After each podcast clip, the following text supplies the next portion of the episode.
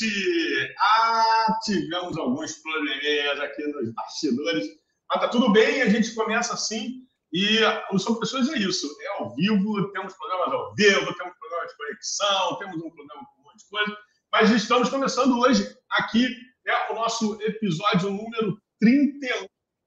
Hoje a gente vai falar com a Natália Ferreira. Aqui ela está com o Nath Palquinho, mas depois a gente vai conversar sobre isso. Antes, deixa eu falar aqui, galera, que está número 31, vou dar um briefing rapidinho do que é o canal sobre pessoas, beleza? Então vamos lá. O canal sobre pessoas, né, ele tem um propósito de mostrar a trajetória, dia a dia de cada pessoa, seu crescimento, trazer história de inspiração, de luta, né, é, de aprendizado e mostrar, acima de tudo, que somos únicos, que cada história tem a sua particularidade. E, acima de tudo, que somos mega especiais. Então, esse é o grande propósito desse canal, tá? apresentar pessoas incríveis e apresentar suas histórias, beleza? Vamos junto aí nessa jornada? Então, beleza.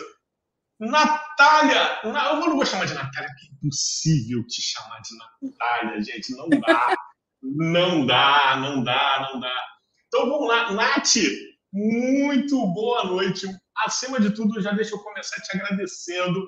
Muito obrigado. Esse, esse sobre pessoas aqui já era para ter acontecido ano passado. A gente já tem um ano de sobre pessoas.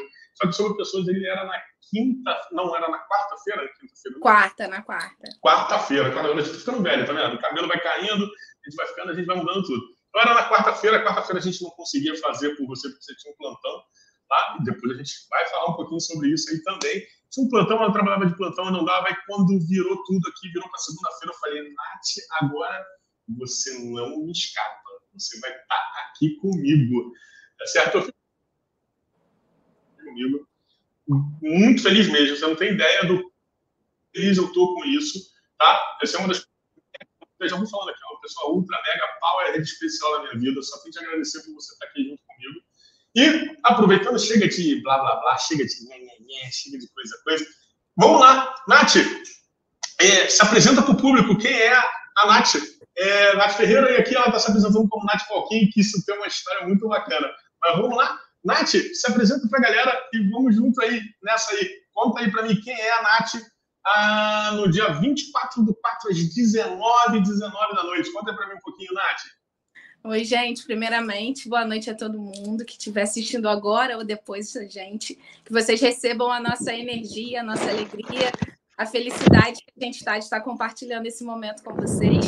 É, agradecer demais, Rude, a sua paciência, a sua generosidade que não se estende só a esse momento aqui, não. É de uma vida, e a gente teve né, vários momentos aí que um segurou a mão do outro, e isso é fundamental, né? Por isso que a gente chegou onde a gente está. Bom, é, eu sou Natália, sou uma mulher aqui de Nova Friburgo, no estado do Rio, no centro né, geodésico do nosso estado maravilhoso, ou seja, Friburgo é o coração do Rio de Janeiro. Sou filha amada de Deus, e isso, para mim, tem sido todo o maior entendimento de quem eu sou. Né? Todos os outros títulos de profissão, de curso e tudo mais que eu tenha, não se compara com o prazer, com a alegria, com a satisfação de entender que hoje eu tenho um pai, eu tenho uma vida que não fica só nessa terra, só nesse plano, que ela vai além. Então, tudo isso, essa busca por Deus também tem moldado e veio moldando ao longo da minha vida um pouco de quem eu sou. E eu posso dizer várias coisas que eu fiz, mas hoje acho que a minha apresentação eu diria para todos vocês que eu sou a Natália, a Nath para os mais íntimos, a Nath Palquinho para a maioria das pessoas, que hoje já virou um sobrenome, porque é assim que, que me conhecem na minha cidade e no meu círculo de amizade. Então é isso, eu sou Natália, filha amada de Deus. Boa, Nath, boa, boa, maravilha. Então você sabe, né, Nath, como é que conhece aqui, né? A gente aqui, é... qual o grande intuito, né, aquela história que é a gente falar um pouco, porque assim, hoje, hoje as pessoas assim, né, é como a gente botou aí nos anúncios, né, a gente falou assim, ah, Natália, né, tá na Natália Ferreira e tal, conselheira tutelar em Nova Friburgo, né? Putz, é muito legal, muito bacana, eu acho que é muito, né, conhece a história sabe o quanto que é uma vitória. Porém, porém, é, qual é a grande ideia? Para a gente chegar nessa posição hoje, né, e entre outras posições, a gente passa por todo um ciclo, né? A gente tem todo um processo, tem toda a história. E é exatamente nesse ciclo que a gente vai né, mergulhar aí nessa, nessa brincadeira. Né? Mas antes, é aquela história todo mundo já sabe, todo mundo que acompanha aqui o canal sobre pessoas sabe que a gente não tem né, nada. E hoje eu não sei nem aonde eu enfiei o, o outro fone de ouvido. Já viu que eu estava aqui mexendo nesse fone e tal. Eu espero que ele não me dê problema. Mas ah, tá aqui, achei. A única coisa que eu tenho aqui é fone, material de psicologia que eu tenho que estudar, não estudei. Enfim, não tem roteiro. O roteiro aqui é zero. Mas Meu sempre... áudio tá bom também? Tá, tá claro? Tá sem ruído? Eu tô super 100%. Quem estiver aí assistindo a gente agora, nesse momento, se reclamar, pode falar aí, ó. Se não é ruim, o áudio tá ruim, da Natália tá ruim, a gente não tá ouvindo nada. Fala aí, manda aí pra gente. Não tem problema nenhum. Para quem vai assistir a gente depois, pode mandar lá no chat, Rubinho, não ouvi nada. Não adianta. Mas segue a vida. Aqui é a única pergunta que, que eu tenho, né? Mais nada. Que é a seguinte quem era a Natália com 10 aninhos de idade ali, naquela infância? Como é que foi a infância da Natália? O que a Natália pensava? Se a Natália com 10 anos ela imaginava, eu não vou nem dar um spoiler das outras coisas, não. Mas assim, a Natália imaginava que ia ser conselheira tutelar, tutelar em Nova Friburgo. Quem era essa menina? Como é que, que essa menina pensava? Como é que ela fazia? Nath, é com você agora. Então vamos lá. Sinta-se também à vontade para me interromper, para avisar, perdi o fio da meada, fala de novo, porque né, eu falei, Whitney, você vai pedir para uma pessoa que tem o um nome, o apelido, o codinome, enfim, eu já falo que é meu nome mesmo, Palquinho. Tem gente que nem fala Nath, é só Palquinho, Palquinho. Então, assim, a pessoa com um apelido desse, sem roteiro, imagina, né? Então, por favor, gente, falem, me interrompam e façam perguntas para me ajudar a ordenar o pensamento. É, essa, essa experiência de chegar até o Conselho Tutelar, de vivenciar essa realidade, inclusive, né, um dos nossos probleminhas técnicos aí estavam relacionados justamente ao meu trabalho, né? Eu estava sempre no plantão às quartas-feiras, estou, e é 24 horas. E hoje eu também estou, mas não é 24 horas, mas sempre tem algum imprevisto e acabou atrasando um pouquinho uma dinâmica né, de audiência, porque é uma das coisas que a gente nessa profissão faz. E isso é muito legal, porque hoje eu estou conselheira tutelar, mas a minha formação né, vem na área do direito. E por que, que eu também vim para o direito? Isso vem lá na infância, né? O Conselho Tutelar tem me feito reviver, repensar na minha infância, nas minhas experiências, nas minhas emoções, porque a gente que mais vê e isso é muito legal que você fale, e você também tem essa trajetória de vida de estar tá, né, se aperfeiçoando, de estar tá buscando né, o conhecimento das emoções, e enfim. E quanto isso é maravilhoso e transformador na nossa vida. Então, eu posso dizer que a minha infância, eu tive uma infância feliz. Eu não me lembro da minha infância como um momento ruim, traumático na minha vida. Pelo contrário, assim, eu sou filha de pais adolescentes, que estão juntos até hoje num casamento que eu julgo muito feliz e quem convive né, mais perto sabe que eles são muito parceiros. Acho que traumatizei de alguma forma, porque sou filha única. e... Mas eu tive se for pra, Se for para falar de filho único traumatizado, estamos juntos, então, né? Mas, né, meus pais eram muito adolescentes, e é, minha mãe 16, meu pai estava fazendo 18 anos naquele momento, né? Tudo um mundo muito novo. Então eu cresci numa infância com ambiente com esses pais que tinham vários motivos para não me criarem de forma saudável, porque as dificuldades eram muitas das pessoas é, de, uma, de, origem simples. Eu continuo morando no subúrbio aqui de Nova Friburgo, né, na nossa zona norte. Porque Zona Nossa. Norte é Zona Norte em qualquer lugar, né, Rui? Coração bate sempre sentido Zona Norte, como diria Marcelo de Noite. A gente é bairrista, não tem jeito. Então, sou aqui de Conselheiro, que é um distrito aqui da cidade bem populoso, né, para gente, para nossa realidade. Tem mais de 40 bairros aqui e é a parte mais carente da cidade. Então, eu cresci num bairro pobre, sem muitas expectativas assim naquele momento, mas eu tinha pais que valorizavam muito o estudo, muito querer ser alguém, acreditavam, na verdade, que ser alguém era ser alguém que estudava, né? E aí, uhum. agora adulto, a gente vai descobrindo que a identidade da gente né, não é aquilo que a gente faz, é aquilo que a gente se forma.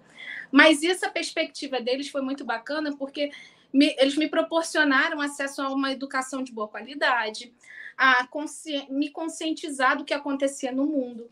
Então eu lembro que como tô, de, da minha infância nesse período assim que você está falando e até um pouco mais nova, é, de gostar muito de ver Chaves e Chapolin e antes que a gente soubesse de todas as críticas sociais que tem dentro desse programa, né?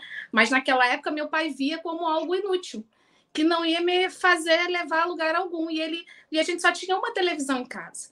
Nossa casa era muito simples, era uma casa que só tinha uma entrada, uma a porta, não tinha janela, né? Era um cômodo. Então, assim, até os oito anos, até a cidade, eu vivi nesse lugar, nesse lugar muito simples que era nos fundos do quintal da minha avó.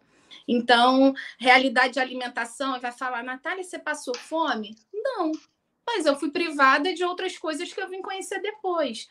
Ou só podia, tipo, só comia presunto no primeiro dia né, do mês, quando você fazia a compra, era oportunidade. Sempre eu lembro assim dessa memória de tudo pedir.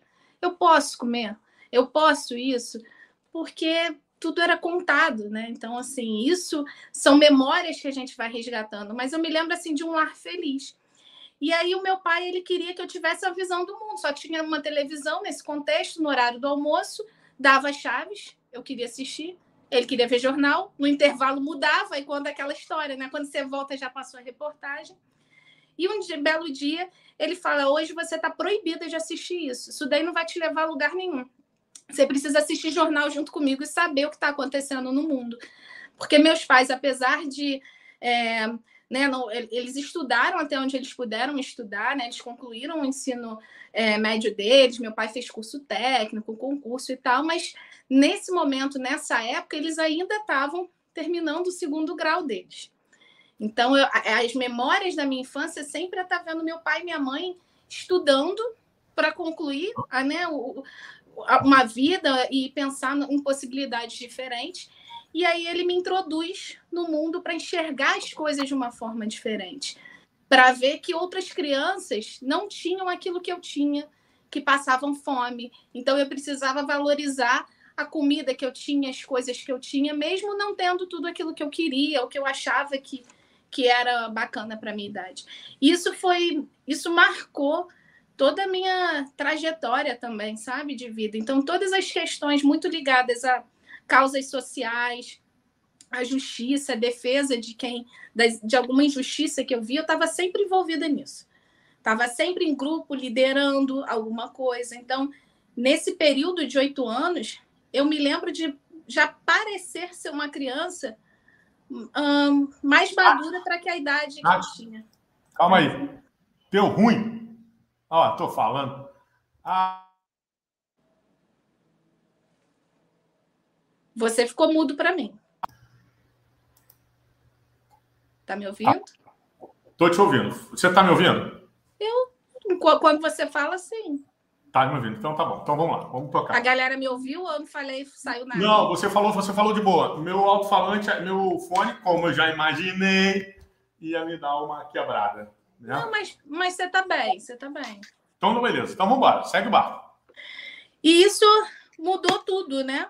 Porque eu comecei a ser uma criança que eu me interessava por outros assuntos que a maioria das crianças não se interessavam. Uhum. E eu acabava me sentindo um pouco excluída né, das brincadeiras, Talvez eu mesma me, me auto-excluísse das uhum. brincadeiras, porque aquela coisinha de bonequinha, eu achava, ai, que saco, ai, não é isso. Eu queria eu queria outras coisas, eu queria que participar das conversas de adulto, eu queria falar sobre uhum. é, os projetos da Zilda Arnes de farelo de mistura de crianças que passavam fome no Nordeste ou na Etiópia. Eram esses assuntos que me interessavam saber, aprender e como as coisas funcionavam. Eu sempre fui muito curiosa, né? Acho que meus pais aguçaram muito isso em mim. E essa busca de entender, sabe, essas diferenças e por que uns tinham tanto, uns não tinham nada. E eu essa busca incessante, acho que se transferiu para todas as coisas. E com oito anos, que é a idade aí que você estava tá, se referindo, por exemplo, foi uma idade que minha avó me apresentou é, uma religião que ela seguia, que né, é considerado seita, embora quem siga vai dizer que não, mas dentro, hoje eu entendo que realmente era, por uma série de, de fatores, mas aquilo foi um primeiro contato com algo que fosse espiritual. E aquilo mexeu muito comigo, sabe? Eu falei assim, nossa, tem tem alguém que cuida de mim, tem tem um, um algo mais aqui. E com oito anos eu decidi me batizar. Eu nunca tinha sido, fora o batismo tradicional do brasileiro, né? Bebezinho na igreja católica. Sim. Uhum. Eu nunca tinha tido, nunca fiz nada daquelas etapas que normalmente a galera também faz muitas vezes por tradição, de catecismo, uhum. enfim, de toda né, a rotina, a trajetória ali. Sim. Porque meus pais é, queriam me criar com tanta liberdade, isso é muito curioso, porque eles, a história de vida deles não tem, não tem tantas bases sólidas assim para esse conhecimento, para essa forma de levar a vida que eles me proporcionavam. Então, eles nunca me influenciaram espiritualmente em nada. Ao contrário, elas falaram assim: ah, minha filha, é isso que você quer? A religião é uma coisa séria, tem que ter responsabilidade, é um compromisso para a vida. E eu falei: é, mãe, é, é isso que eu quero. É, então vai lá, filha, pode ir. Eles nunca se se envolveram né, espiritualmente nas minhas atividades. Eles até participavam de um evento ou outro, mas nunca se envolveram.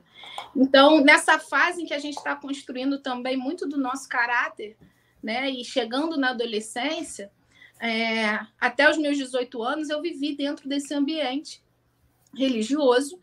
E era uma dicotomia um pouco para mim, né? Porque você está num ambiente que era muito rígido, que havia uma cobrança, cobrança muito, muito grande, né? Muito forte de padrão, né? De atingir um padrão inalcançável, tá? Inalcançável.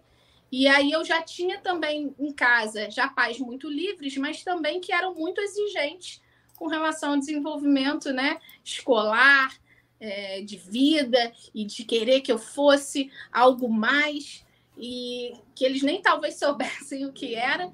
Então eu vivia muito nesse momento de cobrança.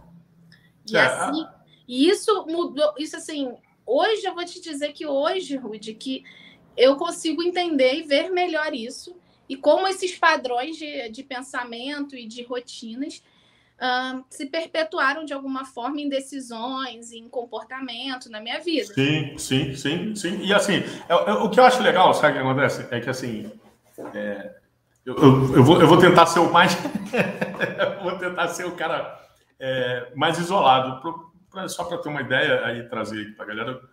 É, eu tenho contato com a Nath há mais de, sei lá, quase 30, 20 e tantos anos, né? Então, eu conheço um pouco da história por trás. Mas, assim, é, e eu vou tentar ser o mais imparcial possível. Mas, assim, é, trazendo. Opa! Trazendo um cenário, né, Nath, é, de um modo geral, é muito legal você ter pais que, de certa forma, te dão liberdade para você escolher o que você quer né, e, não, e não impor. Mas, do outro lado, a preocupação é muito grande também, né? A preocupação de querer sempre algo melhor, né? E hoje, hoje eu tenho uma visão, obviamente, muito melhor em relação a isso. Até hoje, até por uma questão de estudo, né? É, por estar estudando um pouco sobre isso, a gente vê a quanto a preocupação, né? Ele, ele, a preocupação real, né? Isso é verdade, a preocupação dos pais são reais em relação a isso, né? E o quanto que isso às vezes nos molda hoje, hoje com 40 anos quase, né? Vamos dizer, eu um pouquinho mais, né? De 40. Não, eu, eu parei na, eu parei em 2020, assim, o tempo tá passando para vocês. Para mim não. Ali, eu fiquei com a idade de 2020, entendeu? E Tem pandemia, tem que descontar. É, desconta. A pandemia não vivi 2020 até 2022, vamos começar agora. Esse brincadeira, ano... brincadeira. Esse ano a gente volta a contar a idade, né? Isso aí, isso aí. Entendeu? Mas assim, é, mas é importante, assim, é muito legal porque assim a forma que você coloca, né, é do tipo assim, você vê lá seus pais te dão liberdade, principalmente um assunto quando o assunto às vezes é religioso. E gente, por favor, não estou colocando aqui que religião é bom ou ruim, isso, aquilo, outro, não. Mas quando quase sempre quando o assunto é religião, né, em si, existe uma imposição muito forte, né? Você tem que seguir o que eu sigo, você tem que ver o que eu falo. Né? Então, isso, isso é muito legal. Muito legal essa ideia. Mas, Nath, é, eu não sei, eu, eu, perdi um pouquinho, tá? Seu, mas fui eu, meu problema aqui de áudio, tá? Isso aí é problema aqui, Rudine. Eu não uso mais fone Bluetooth aqui para fazer sobre pessoas. Ó, se alguém aí no sobre pessoa me ver falando com fone Bluetooth, é, manda tirar antes de qualquer coisa. Então vamos lá. Nath, mas como é que era essa Nath na escola? Como é que era a Nath na escola? Nath revolucionária, uma boa aluna, Exato. uma aluna calada, quieta. Como é que era essa Nath na escola? Nunca, Ali, né? nunca fui essa aluna calada, quieta. Sempre fui uma aluna é, muito falante. Minha mãe diz que às vezes ela falava: fica quieta, por favor, que eu não estou aguentando ouvir você falar.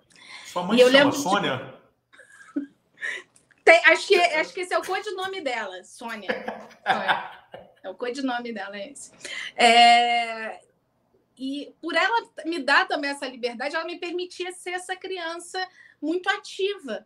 Minha uhum. mãe, ela, quando terminou né, os estudos dela, ela estava concluindo o segundo grau, ela fez formação de professores. Quando ela fez isso, eu participava das aulas junto com ela. Então, talvez esse entendimento também, o conhecimento que, não, que ela não teve na infância dela, porque ela, aos oito anos, ao invés dessa infância alegre e feliz que eu estava tendo, ela já trabalhava em casa de família como empregada, cuidando de uhum. outras crianças. E, enfim, a trajetória de vida dela foi muito mais difícil.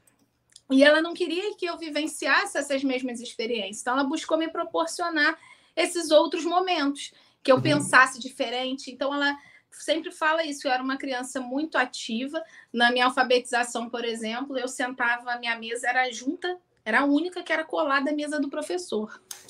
Porque ele não podia me colar na carteira. Então, ele me colou na mesa dele. Atrás de mim vinha um vácuo, para né, não ter nenhuma cadeira perto, e as mesas do lado, enfim. Porque eu falava muito, eu terminava as atividades, eu era uma. Sempre fui assim, em termos de nota, uma ótima aluna. Eu tinha muita dificuldade com o exercício em casa. Fazer, eu queria fazer, se é para fazer lá na escola, eu faço tudo na escola. Pode me deixar o dia inteiro lá. Mas levou atividade para casa e eu vou te falar que é desafiador para mim até hoje. Então, Rudney, então, vamos conversar. Ah, não, você é a Nath, tá. Então vamos lá. É desafiador ela... até hoje. É, é, assim, mas eu era essa criança. Assim, esse final de semana, tem uma curiosidade que numa dinâmica do meu trabalho, o pessoal compartilhou um vídeo de crianças que estavam subiram no telhado, nessa idade aí, de quatro anos por aí. Eu, e aí, pessoal, gente, como a gente lida com isso e tal. E aí eu ri, eu falei, gente, eu fiz essa mesma coisa com adultos na casa. Eu saí correndo e fui para lá, só fui e eu até perguntei isso à minha mãe esse final de semana. Ela falou: você chegou na casa da senhorinha, só estava eu e ela, e você correu pro telhado, simples assim. E para te tirar de lá aquela luta, o medo de você cair. Então eu era uma criança, acho que bem atrevida, bem agitada para uhum. para a realidade. Sempre tinha esse perfil de estar liderando os grupinhos, de estar indo à frente, de, de me jogar nas coisas sem pensar muito a respeito uhum. mas tinha uma conduta escolar muito boa dentro dos parâmetros, né? Da uhum. época, assim, porque a gente sempre avaliava muito nota, e aí a gente vai vendo, né, que a gente não é uma nota, né? É, e, é, mas, é, é, o nosso padrão, né? Mas por aquele é... padrão, eu, eu sempre estava dentro do padrão, sabe? Eu sempre estava seguindo algum padrão. Apesar da liberdade, eu, eu sempre me mantia no padrão esperado. Olha, eu vou, eu vou falar uma coisa para você, Nath, que ainda bem que Dona Sônia, vulgo minha mãe, não está ouvindo a gente nesse momento. Porém, é, depois que eu descobri, depois de um tempo, que eu descobri que, o cara, que a média é 5, o cara que tira 10 e o cara que tira 5, eles passam para o próximo passo, olha, mudei um pouco isso. E um peso, né? Sai um peso da gente, né? É um absurdo. Mas tudo bem, vamos seguir. Mas aí, Nath, você estava ali na, naquela fase ali, você é uma garota ali estudiosa, ali dentro dos padrões, mantendo. Falo estudiosa ali porque mantinha dentro dos padrões, de, sem reprovação, aquela coisa toda.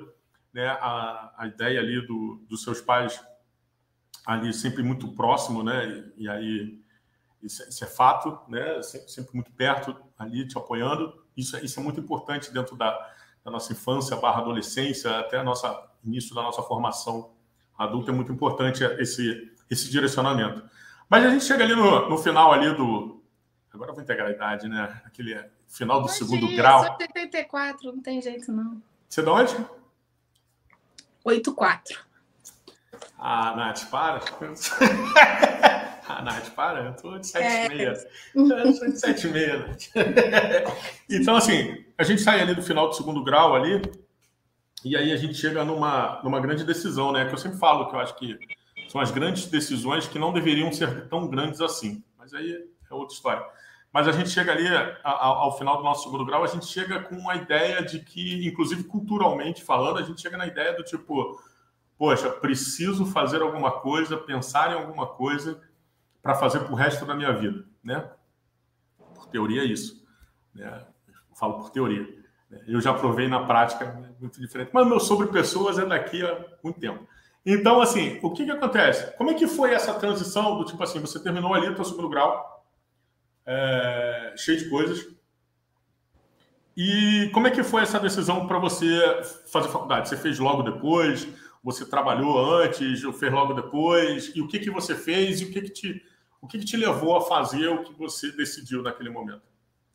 Então, toda essa, essa dinâmica assim, de ser criada se preocupando com as questões sociais e ter essa veia de liderança e tudo mais, né, que, que eu já apresentava na minha, no meu comportamento, na minha característica, sempre me fazia se interessar pelas matérias que tinham a ver com a área de humanas, com política, com, entendi, com história, com entendimento da sociedade.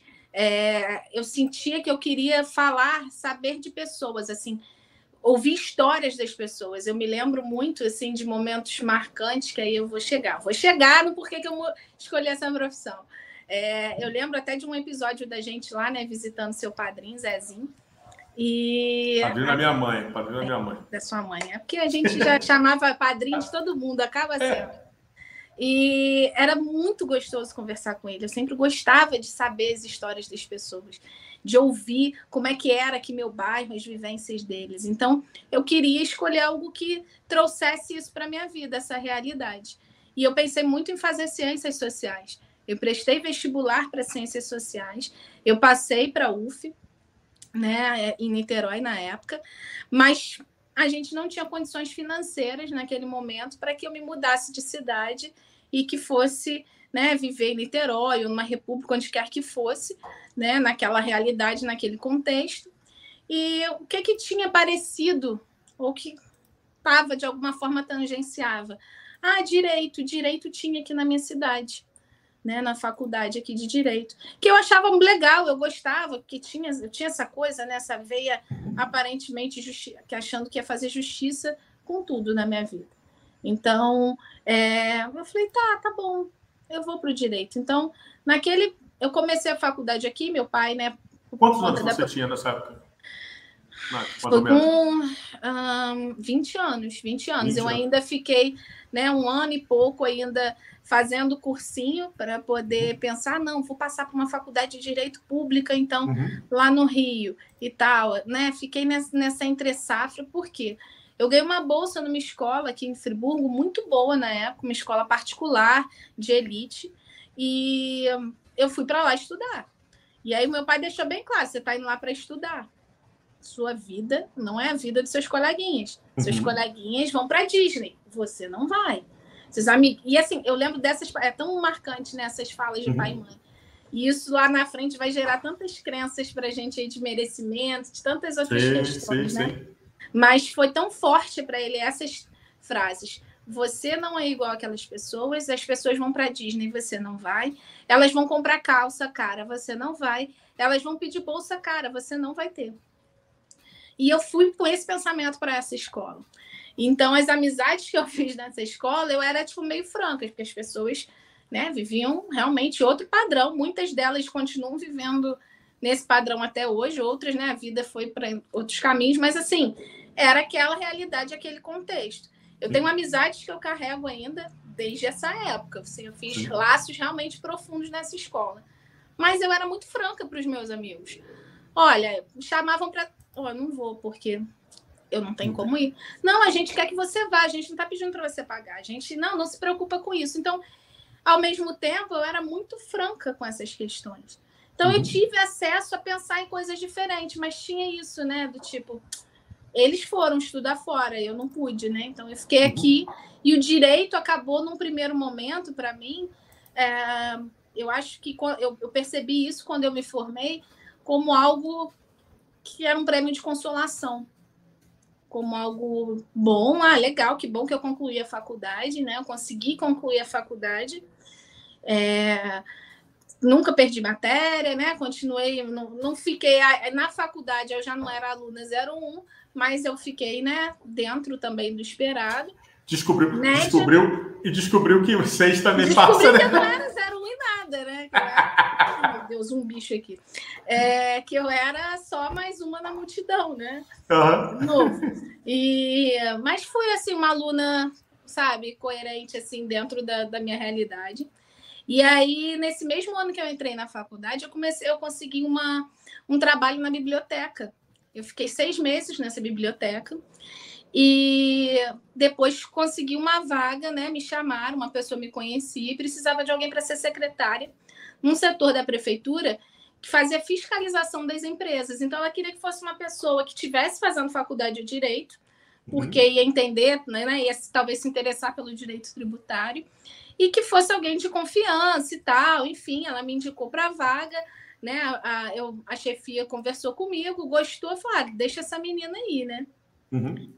E foi isso também, é, o trabalhar fora, apesar daquele valor não ser o que me sustenta, assim, eu não precisava contribuir, né, para minha casa, casa para os meus pais, para o sustento da casa.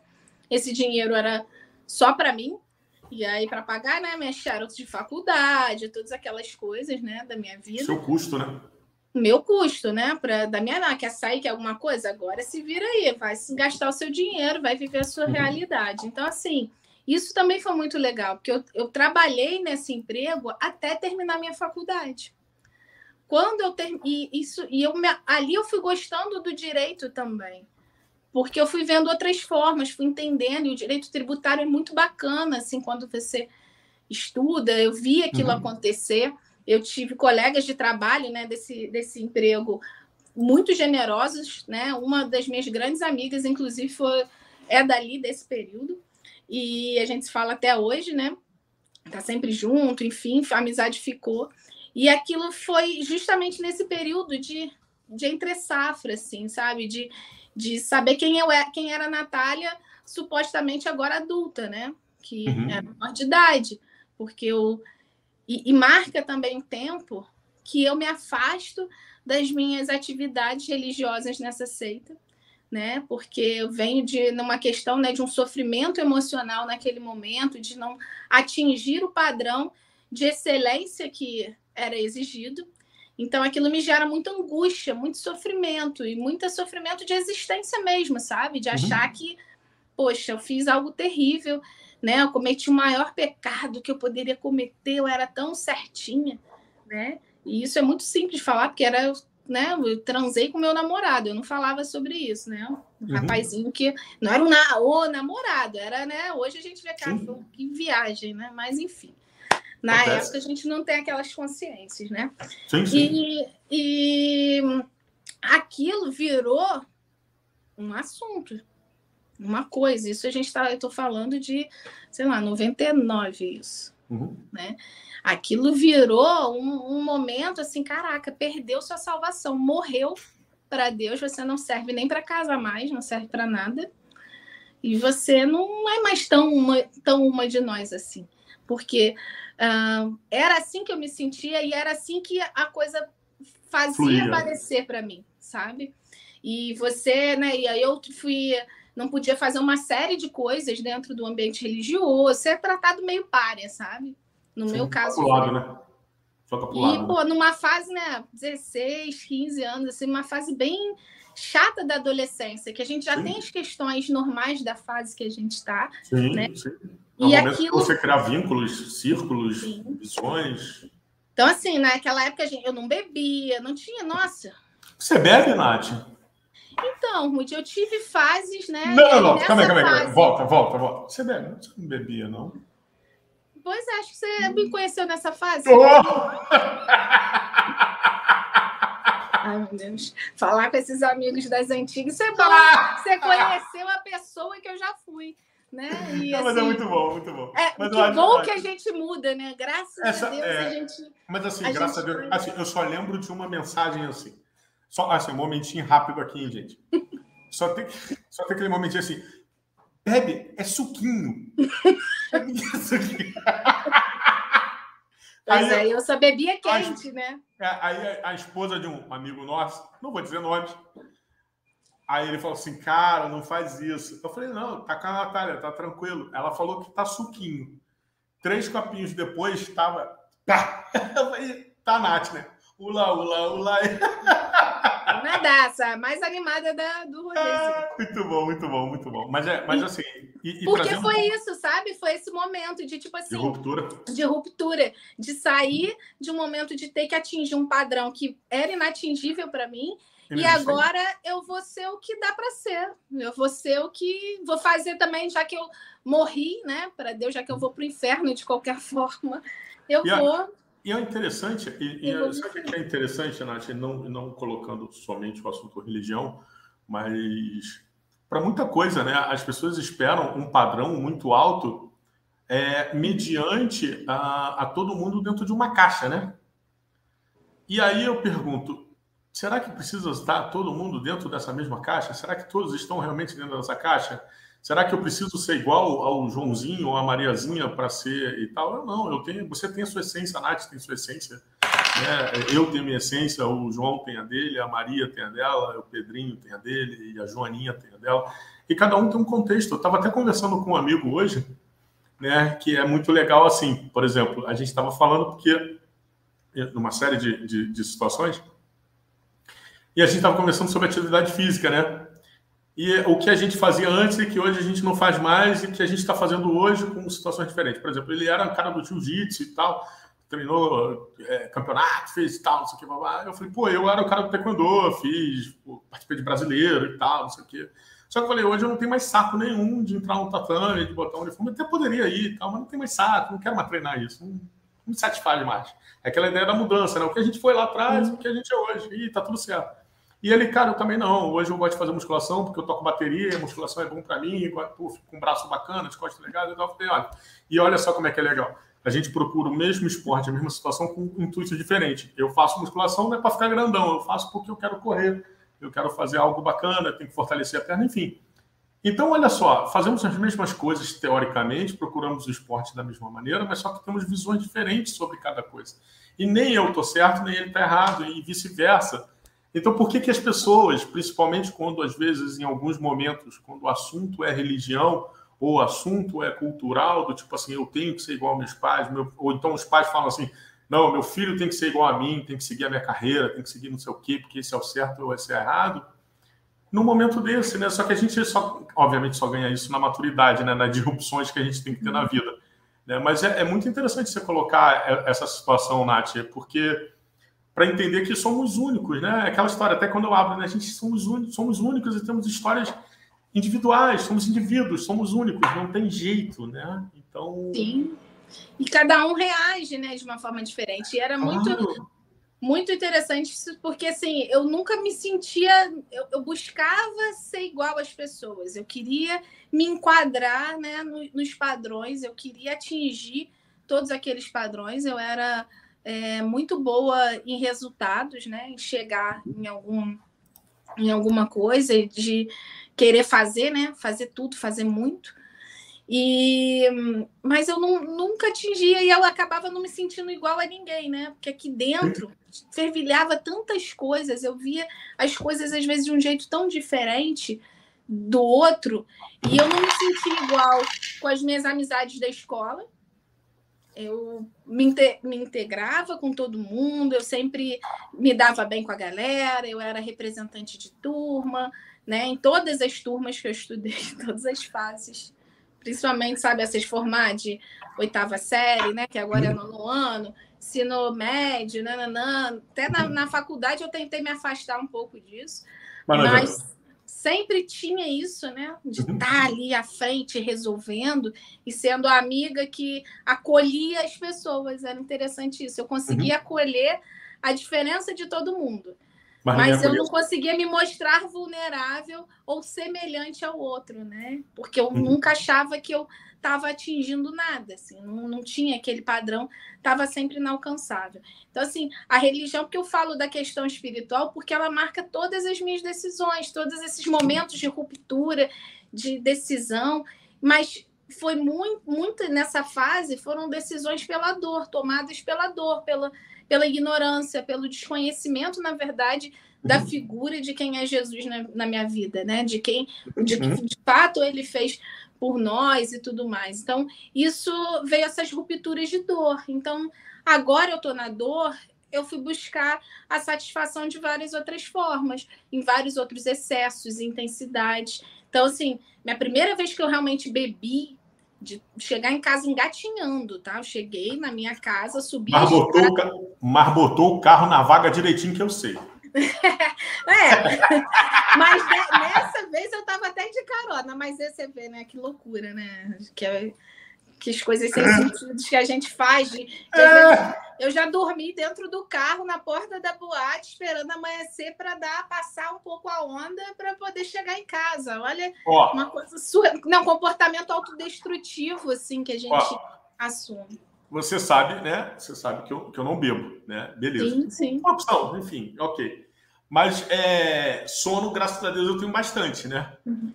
Então, assim, eu já parei, esse papo, quando você fala assim, não, eu parei na porta da boate, dormi na porta da boate, na coisa, eu já parei na porta de casa, dormi porque eu não tinha forças, porque o sono estava tão grande que eu não tinha força para subir, para ir para casa, dormi na porta de casa. É. E assim, eu bebia, com um pouco de culpa num primeiro momento, depois sentia muito aquela questão da culpa, da uhum. vergonha, de ficar, sabe, um, trazendo para mim, ah, tá vendo, você é isso mesmo, você não presta, você não vale nada, você não vai a lugar nenhum. Mas esse sofrimento, Rude, eu sempre trazia muito para mim, né? Sim. Eu não externava isso, assim, eu não era de... Fal... Eu falo muito, mas eu não falava sobre mim. Uhum, uhum. Né? Eu falo sobre as coisas, sobre os assuntos, sobre a vida. Quem quiser conversar comigo, eu vou dar, saber da opinião, que dar opinião na vida dos outros é, tão, é bem simples, fácil. é bem, bem, fácil. A gente vê fácil. o problema rapidinho. Nath, Mas no nosso né, cisco que está no nosso olho é difícil Nath, de. Hoje, hoje tinha uma, uma situação trazendo até isso, você falando, é, e tem um detalhe, né? O ser humano ele tem um poder muito forte não só de dar pitaco, como também de julgar o outro. Sim, sim. Por exemplo, hoje, só para ter uma ideia de um grupo de internet aqui, o pessoal falando e tal, grupo de agilidade, enfim. É... E é uma coisa que me impressionou foi o cara falando assim: o cara não interessa, o cara que trabalha, não é impossível alguém trabalhar sem receber. O cara trabalha, o cara aceitou um trabalho para não receber dinheiro. Isso é impossível, você trabalha escravo, isso, aquilo, outro. Aí eu falei, olha só. Daí eu, internamente, eu pensei assim, mas você sabe por que, que o cara às vezes está aceitando aquele trabalho? Às vezes o cara não está recebendo um dinheiro, mas aquilo ali pode estar dando experiência e, a, e uma pessoa que teoricamente diz que está trabalhando, ele pode receber ofertas melhores no mercado. Então, assim, é muito fácil chegar e falar assim, não, Nath, não faça isso. É porque você fez isso e aquilo outro. Mas não tem ninguém que faz um movimento inverso, que é do tipo assim, Nath, por que, que você está fazendo isso? O que está te levando a fazer isso? E abrir o ouvido realmente, sinceramente, para fazer isso. Né? Então, é muito difícil você ouvir. Né? Então, por exemplo, quando às vezes eu vejo isso, também vou falar isso é, é, para quem não sabe, né? Uma sobre pessoas um dia vai sair. É, eu sempre fui um cara muito impulsivo para determinadas situações. Muito, eu sempre fui. E depois de um tempo, eu parei para pensar e, e, comecei a tirar a impulsividade e abrir mais a mente para ouvir da coisa. Por que esse cara está gritando comigo? Por que esse cara está falando assim comigo? Às vezes ele está tá com um problema e ele está querendo.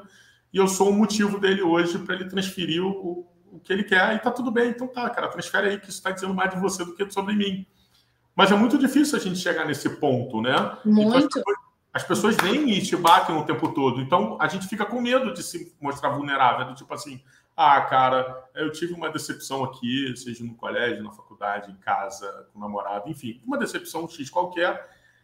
E eu vou tomar uma ação, é do tipo, ah, vou comer pra caraca, vou encher o. Vou comer pizza hoje o dia inteiro. Falar nisso, precisamos comer uma pizza no Bronx. É... Então, pois é, o Bronx evoluiu, assim, tem várias opções agora. Então, é isso.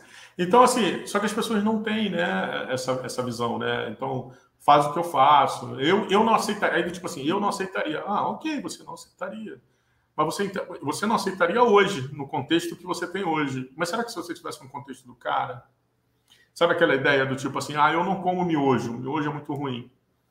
Né? É... Mas aí eu falo assim para você: se você não tiver nada em casa para comer e te derem um miojo, você vai dizer, vai continuar dizendo que não, não vai comer o miojo?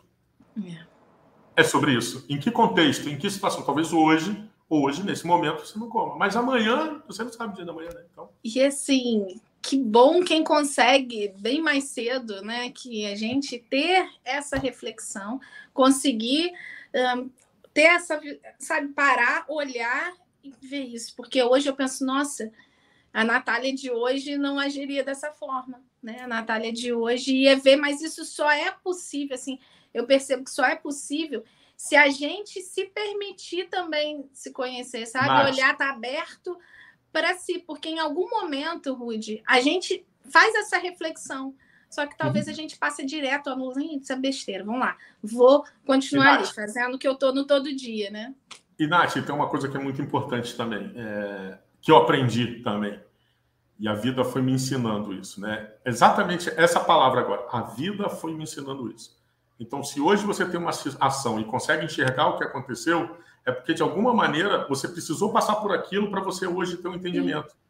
Sem aquele entendimento de sofrimento, dor e tarará, ou, ou vitórias, conquistas, derrotas e tarará, tarará, você não ia chegar nessa pessoa que você é hoje. E eu vou te dizer, daqui a 10 anos, 5 anos, daqui a um ano, daqui a 6 meses, você vai olhar para trás e vai falar assim: caraca, eu fiz isso em janeiro? É, fez. Vai chegar e falar assim: caraca, em abril eu fiz sobre pessoas. Caraca, que louca. É, então, é mais ou menos essa ideia. Não, não, eu super feliz. Estou aqui pensando que eu falei, gente, que história, minha história nem é tão legal assim, né? Nada, tua história tô é fantástica. Pessoas, na verdade, estou aqui pensando, vocês é que as pessoas estão entediadas, assim, porque... Nada.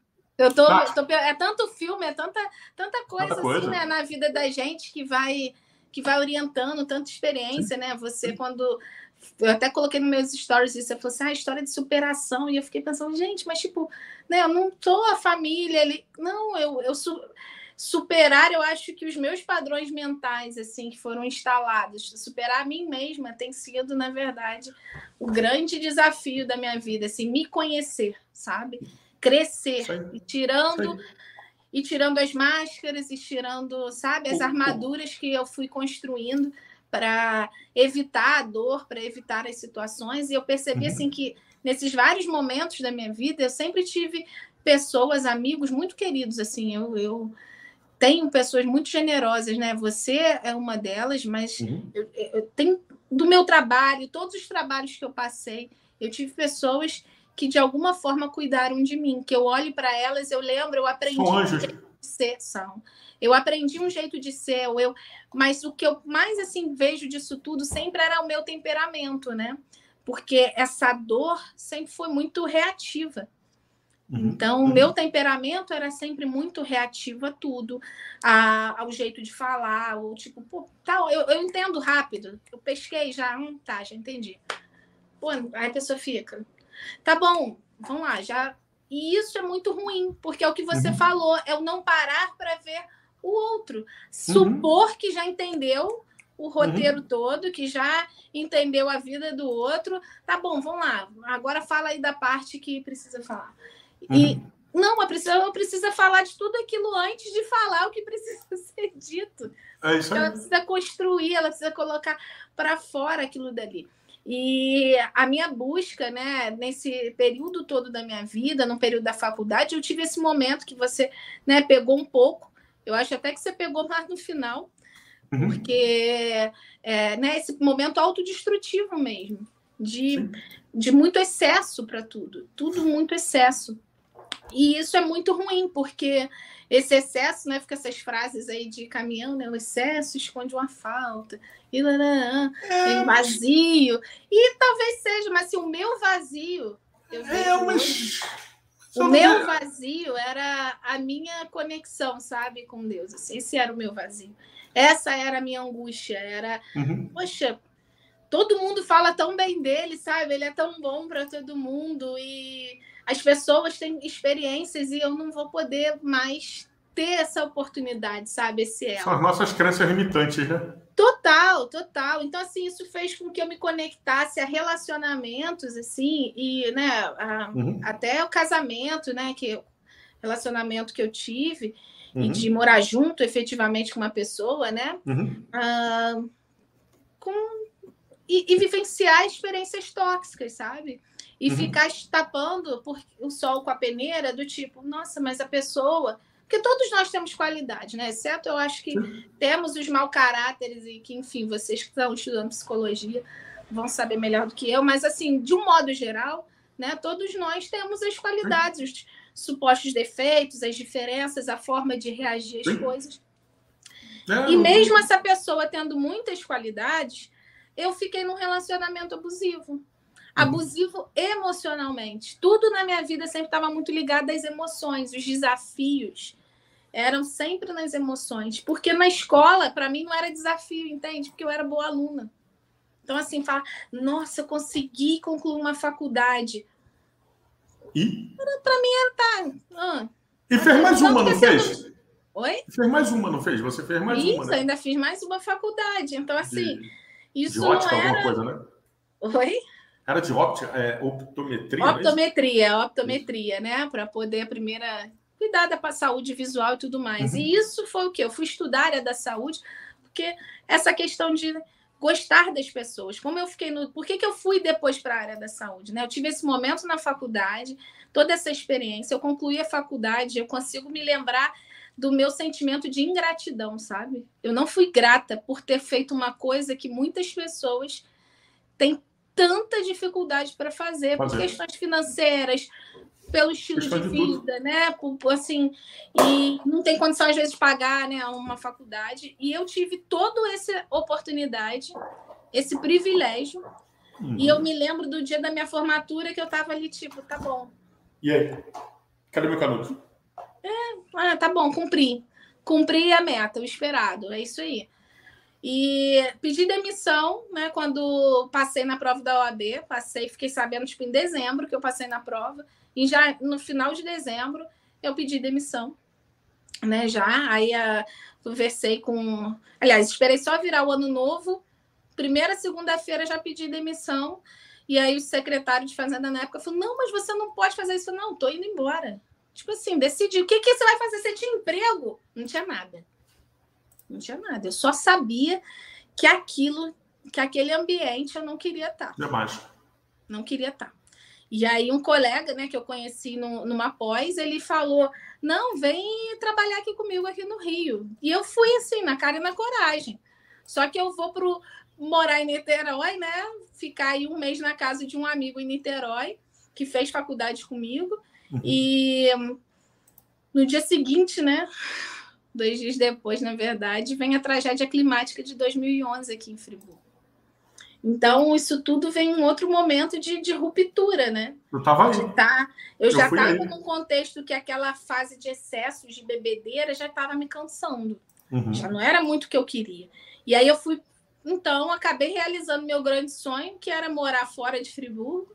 E Niterói, que é uma cidade que eu adoro, que eu gosto, que eu, eu falo que Niterói é Friburgo com praia, perdoe niteroenses, mas era o meu, o meu sentimento, porque eu tinha muitas amizades próximas. Os meus amigos da, do colégio, né, estavam lá, moravam perto de mim. Eu encontrava essas pessoas andando no centro do Rio no Fórum. Pessoal, o que, que você está fazendo? E eu falava, gente, estou em Friburgo, né? Porque Estou aqui no Rio de Janeiro e, cara, tô encontrando meus amigos de colégio, né? O que, que é isso aqui? Estamos falando Rio, cidade grande, não é nada, né? Tô safa de tudo. E, e, isso foi legal, assim, esse momento, esse contexto, porque aí eu já fui, já não estava mais naquela loucura da faculdade, já mais uhum. madura para vivenciar essa experiência nova.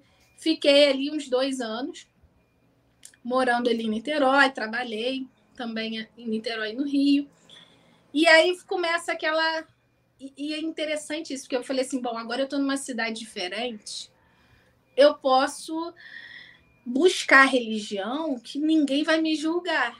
Uhum. Ninguém vai saber que eu vivia uma busca, vida né? de excessos. Vou poder, aqui sozinha, vou poder me conectar com Deus de novo, né? Quem sabe, de repente, rola. Sim e aí você vai sempre buscando, né, algumas coisas alternativas, mas nada nada me preenchia, sabe? Aquilo não não era o meu lugar naquele ambiente. E aí eu conheço, né, é, a pessoa com quem eu fiquei nesse casamento e tal. E meus pais na época também, poxa, volta para Friburgo, né? Eu sempre fui muito próxima dos meus pais. Meus pais, por uhum. serem novos, a gente tem muita afinidade, Conexão. sempre eles tiveram, né? A gente sempre teve muita afinidade de tudo, de conversar, de sair junto, de fazer coisas junto. E aí meu pai estava passando por uma situação, né, da, da empresa que ele tinha aqui, né, de uma uhum. confecção com a minha mãe, né, e meu tio na época. Sim. E aí veio aquele útil agradável, porque assim era bom morar lá em Niterói, mas eu gostava tanto de estar com a minha família. Era que era um território, né, conhecido. E aí você, né, tá apaixonada e fala, pô, de repente é isso. Eu vou. Só que a gente vai sem, na verdade, avaliar, né? A gente vai por uma carência emocional, uma carência afetiva uhum. de querer preencher aquilo que lá atrás disseram que eu não poderia ter. Uhum. Para dizer que eu não servia para aquilo dali. Que eu não teria mais a chance de ter a minha família, o meu casamento, porque. E aqueles padrões mentais surreais, né? Mas... Inalcançáveis, inatingíveis. Então, mas surgiu, eu falei, bom, pô, é isso, eu vou viver um amor e uma cabana. E fui viver esse amor e uma cabana. E teve, óbvio, vários momentos bons. Tem né, a família Sim, dessa tem. pessoa. Eu sou eternamente grata, tenho contato até hoje, enfim. Uhum. É, amo e né, é, esse companheiro tinha filhos e uhum. que são meus filhos até hoje. Eu falo, quando o pessoal pergunta ah, se tem teado, você é casado, eu falei, não, não, é do meu ex-marido. E isso já tem o quê? Sete anos, né? Sei lá, que a gente. Já tem estudo já? Já, já. E né, os Boa, filhos né? estão sempre próximos, principalmente o mais novo, que era muito criancinho, o adolescente já, né, já a gente já não chegou ah, a morar junto. Adolescente, ele foi, ele cresceu, né? Ele é um menino foi. lindo. Ele foi, ele tem uma mãe também, gente boa demais, uma pessoa muito querida, enfim. Mas o mais novo, ele era muito picurruchinho quando a gente se relacionou. Então virou meu filho, e é meu filho mesmo, assim, trato dessa forma. Então, eu sou muito grata a essas relações que surgiram a partir disso. Mas, como todo relacionamento, tem as coisas boas e as coisas que não são legais. E é aquilo que você uhum. falou, eu só me permi eu me permiti, eu me coloquei naquela situação. E uhum. entender essa autorresponsabilidade, sabe? Que as nossas aflições, as nossas questões mal resolvidas emocionais, me, me eu me colocava em situações hum, em que eu estava de novo sendo né, oprimida, depreciada, com a autoestima sempre lá embaixo. Lá embaixo. Uma pessoa que não gostava de estudar, não tinha esse apreço né, por estudar, não, não tinha esse, isso como um valor na mesma proporção que eu tinha. Né? Porque eu uhum. tinha pais que estudavam, eu gostava de estudar, mesmo quando eu estava sempre fazendo, estudando alguma coisa, fazendo um curso, uhum. né? enfim. Lendo, e aqui, fazendo, se aprimorando de alguma maneira. Sim, essa busca sempre foi muito, muito incessante. E aí, quando as coisas vão ficando ruins, né, num determinado momento eu pensei, ah, tá vendo? Isso daí é a punição de Deus. Eu, de novo, aquele, esse, esse mal que me assola, que me arrasta, tá vindo, tá vendo? Isso daí eu não tô sendo feliz, porque eu mereço essa relação ruim. E, aí, né? e não é nada disso. E não é nada disso, essa vida sem, sem esses frutos que eu tanto queria, né?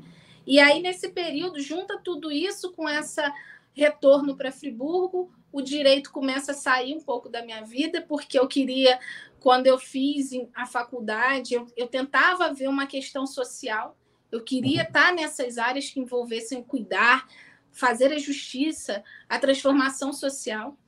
E eu não conseguia alcançar isso, ou pelo menos não vi a forma com que eu trabalhava, o escritório, as causas e tal, sob essa perspectiva. Eu não vi. E aí o direito comecei a criar repulsa, sabe? Não quero. Não quero, aí você começa a estudar para concurso, aí não flui, e aí você não tem, talvez, a disciplina né, também necessária para essa etapa, né? Você não, não, não se desenvolve uhum. nisso, não se vê tanto naquelas funções que você estava estudando. Uhum. E aí você vai o quê? Se descolando, né? Do, dos pontos seguros assim que você tem.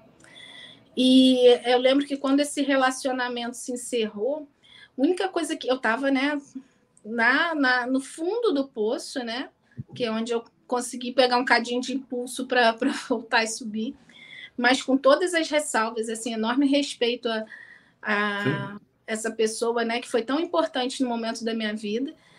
Quando a gente terminou, assim, no dia seguinte, a sensação que eu tinha é que eu tinha saído um peso das minhas costas. Costa. Que depois ele chegou, me procurou assim um mês e falou: Cara, você tá bem? Você não ligou, você não procurou. Eu falei assim, e eu, tipo assim, achei estranho, sabe? Como assim? Tô ótima. Tô ótima. eu precisava, eu tinha que te procurar, né? É, tipo assim, cara, que bom, você me libertou, porque nem isso eu consegui, sabe? Eu precisei que ele me empurrasse, na verdade, tipo, vai embora. E isso foi eu, na verdade, hoje eu sou grata, né? Muito obrigada por naquele momento você ter decidido, porque eu não tinha condições de decidir. E aí, o único lugar que tinha alguma coisa de social na minha vida e que eu tinha qualificação para fazer a prova, porque só exigia o ensino médio, era ser agente comunitário de saúde na comunidade aqui no Bronx, que eram de pessoas. Galera, é... Bronx, só, só, trazendo o Bronx, é, é Conselheiro Paulino, tá, galera? Senão você acha que você foi lá para os Estados Unidos. Não, porque né, o Bronx é um lugar é o Bronx. lá, né? Então, eu falei, Bronx aqui, Bronx. meu Bronx. Bronx. Meu Bronx. Ah, boa, boa. E é nesse lugar onde só tinha sobrevivente da tragédia, assim, foram feitos vários prédios, né? Tipo o complexo do Alemão, assim, imagina um complexo do Alemão, quem tá aí de fora que for do Rio, tipo isso, que é o Terra Nova aqui, que é um bairro, com, sei lá, 10 mil pessoas vivendo nesse lugar. E as pessoas, você é louca, cara, você é advogada, você trabalhou com direito, você.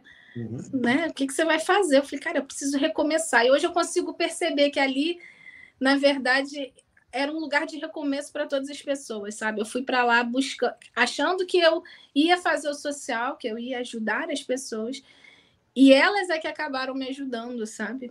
Sim. A, ali era um ambiente de dor, continua sendo hoje um ambiente de, de dor, de pessoas muito feridas emocionalmente por uma série de coisas, porque como todo lugar mal projetado, né? Começa Sim. a ter todos os problemas sociais, periféricos, mas ao mesmo tempo ali eu fui vendo que as pessoas sobreviviam, sabe? As, as pessoas não eram o mal que tinha acontecido com elas. As pessoas eram muito mais. E hoje, assim, sempre que alguém fala alguma coisa criticando é, a Terra Nova e tal, eu fico, pô, não é assim, não. Não é dessa forma, não. Lógico que mudou, né? Algumas coisas pioraram efetivamente.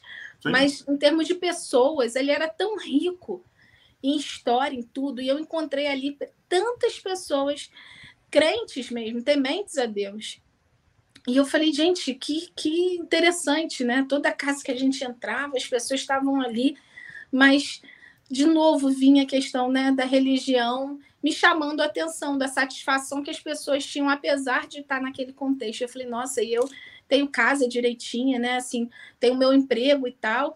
Pô, uhum. não, não, eu não tenho nada para reclamar, eu só tenho para agradecer. E aí, até por isso, eu fui querer estudar né, a optometria e tal, área de saúde, porque eu pretendia dar continuidade nisso. Só que uhum. ali, de novo, eu vejo esse contexto de empobrecido, da forma como as crianças eram afetadas, da forma como as famílias eram afetadas, da forma. É...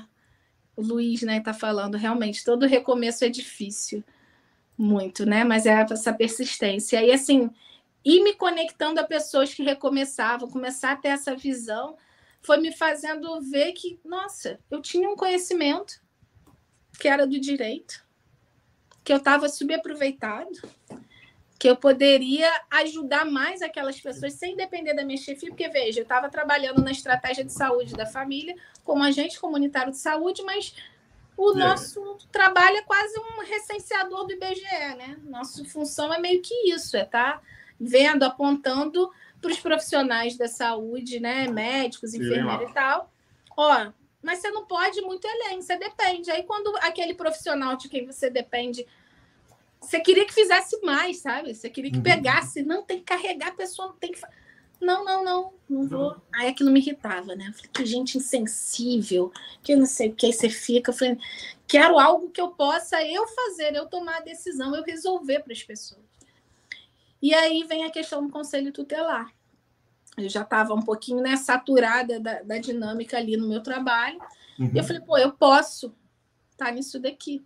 Né? Eu tinha Nesse período todo aí você faz muita coisa, né, Ruth? Você ajuda numa escola, você conta história para criança. Criança, quando eu estava no período, né, nessa fase da minha adolescência também, Eu dava aula para criança, eu contava história, eu cuidava das crianças na igreja. Uhum. O fato de eu sair da igreja também mudar, querer mudar a vida, é porque eu contava as coisas para as crianças que eu já não acreditava mais. E ali na, no Terra Nova, de novo, vinham as crianças na minha vida, porque assim, uma certeza eu tinha, sabe, no meu coração.